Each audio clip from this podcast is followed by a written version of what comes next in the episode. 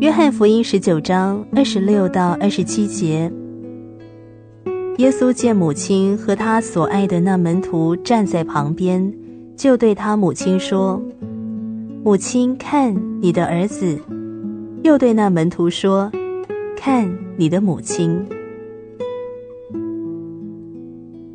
在基督的十字架旁边，玛利亚的心被痛苦的剑刺透了。耶稣的痛苦就是他的痛苦。听到那些嘲笑耶稣的话，他感到自己受到嘲笑。儿子被钉十字架是一个以色列妇人最大的羞辱。无疑的，一个母亲站在儿子的十字架旁边是一件十分少见的事。而另外同钉的两个人在他们的十字架旁边，并没有看见他们的母亲。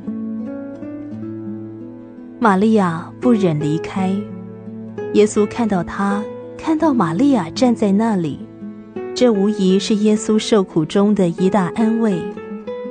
已到了昏倒的边缘，他却忘记了自己和自己的痛苦，他给予母亲爱的照顾。耶稣交代他所最爱的门徒约翰带他尽孝。从十字架上，耶稣看到他的母亲走下各个他的山头，他的脚步不稳，是约翰那有力有爱的手扶持着他。耶稣更加孤单的悬挂在十字架上。在死亡的痛苦中，耶稣让这人伦的关系得到祝福与圣化。从十字架上，他对着一个慈爱的母亲说出了关怀和尽孝的话。